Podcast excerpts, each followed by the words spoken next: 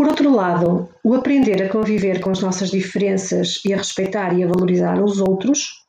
o educar para os direitos humanos, é, é estar a preparar cidadãos conscientes e livres, comprometidos com a construção de uma sociedade mais justa e democrática, onde se promove a comunicação entre todos.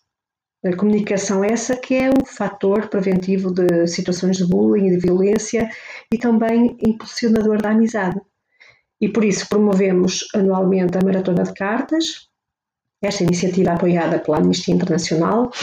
Preparámos e lançámos uh, quizzes e desafios de cidadania e desenvolvimento, explorámos a Carta dos Direitos Humanos e abordámos também muitas destas temáticas nas paragens de leitura que são realizadas trimestralmente no nosso agrupamento.